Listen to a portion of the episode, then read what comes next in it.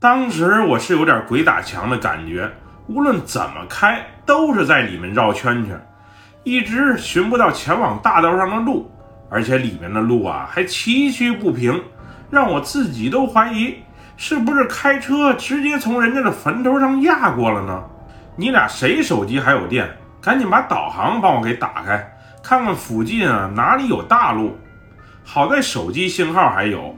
小美倒腾了半天手机，然后啊传来一个清脆的声音说道：“前方五十米左转。”小美，你倒的地方是哪儿？哦哦，我我也不知道。我我看旁边清真寺那里啊紧挨着一条大路，所以就直接倒在那里。哪个清真寺呀？就就是宋卡府最大的那个，挺有名的那个。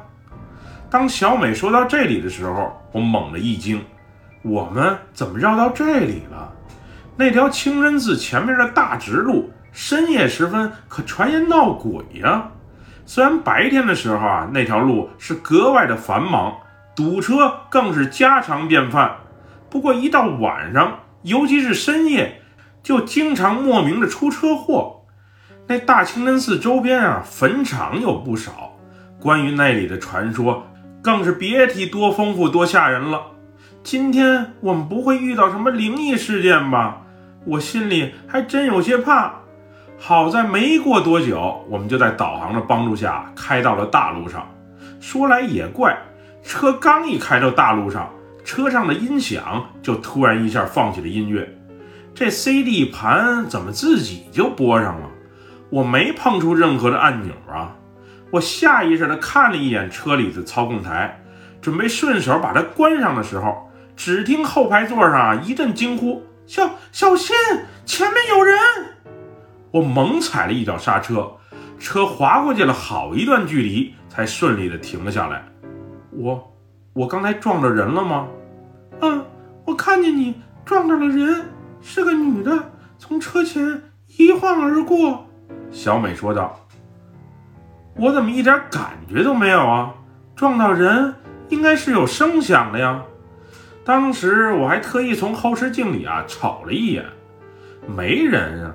要不我下车再去看一眼？那那可能是我看错了吧？你还是继续开吧。阿涛，你知道这条路上的那些诡异传说吧？我当然是知道了呀。”咱咱还是赶快离开这里吧。当时我一直和小美交流着，我女友此时就在这身旁，不时吸着电子烟。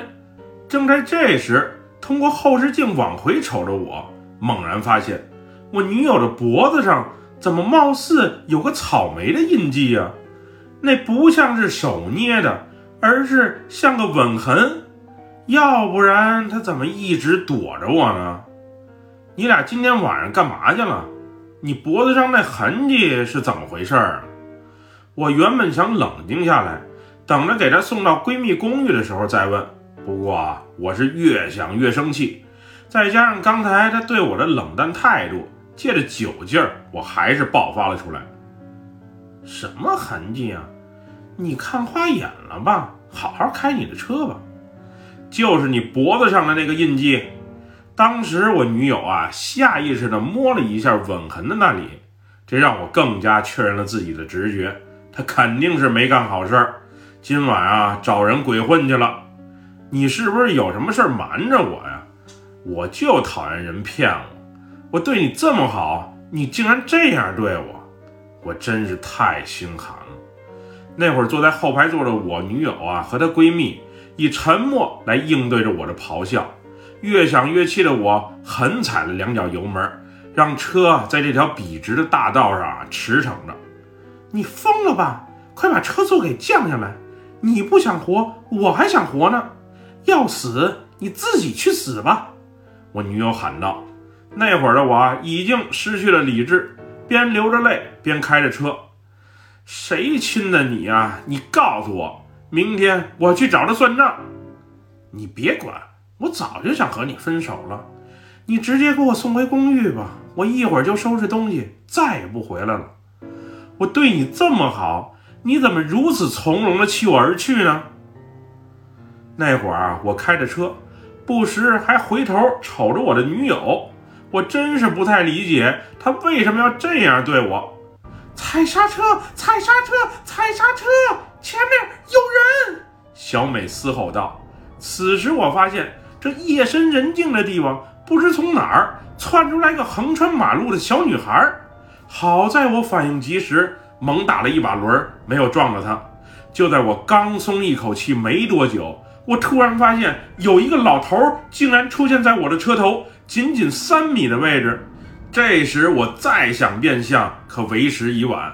只见车咯噔一下，像是压到了什么东西，然后传来一阵啊凄惨的呼救声：“哎呀，疼！我疼！救命！”我原先想赶紧踩刹车，只不过啊刚才带着气儿开车，脑子里有事儿，脚一滑，鬼使神差的踩到了油门的位置。之后，只见“砰”的一下，方向盘上的气囊被撞开了，而我也失去了知觉。等我再醒来的时候，我是躺在了医院的病床上，身旁啊还有两个警察。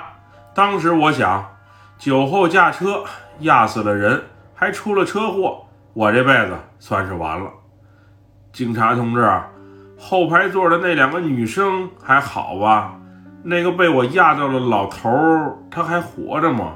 一切都是我的错，您看如何处理我为好吧？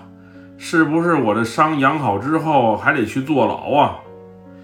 你酒后驾车，到时啊和法官去聊吧。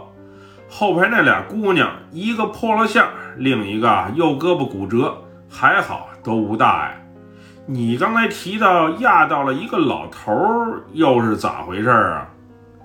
呃，现场是没看见被压到的老头儿，不会是你酒后驾车出现幻觉了吧？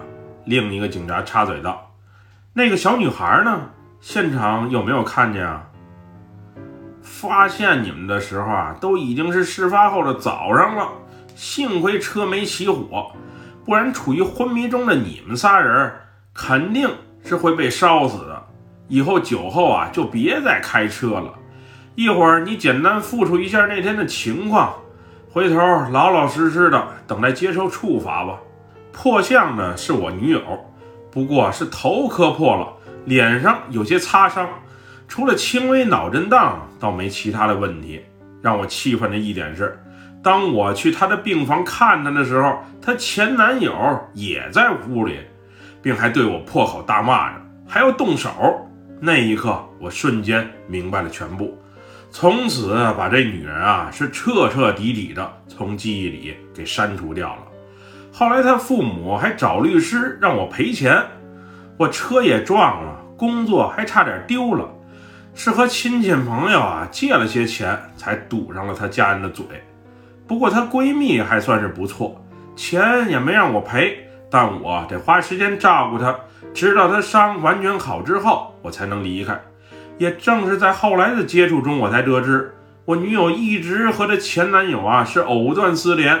那晚正是因为我前女友和她前男友的约会被她现女友啊给发现了，俩人争风吃醋，发生了激烈的争吵，所以才打电话让她闺蜜啊小美去接的她。总之关系是乱得很。我很庆幸自己啊提早离开了渣女。后来我也和她闺蜜啊短期交往过一段时间，但双方深交之后都感觉不合适，于是没有公开关系，并继续交往下去。直至今日，那晚的事情啊，我都是不想再回忆了。我酒后驾车确实是不对，我开车带着气儿啊也确实不对。不过我确信是有个小女孩出现在路中央啊，并且此后我闪躲的时候撞到了一个老头。那车咯噔一下的感觉，我深有感触啊。不过警察怎么在现场什么都没发现呢？就说我一人看错了，小美和我女友也是看到了这一切的呀，真是奇了怪了。或许那条大直路上总出车祸，真就和这些无法解释的奇怪事情有关吧。不过没撞到人是最好的结果。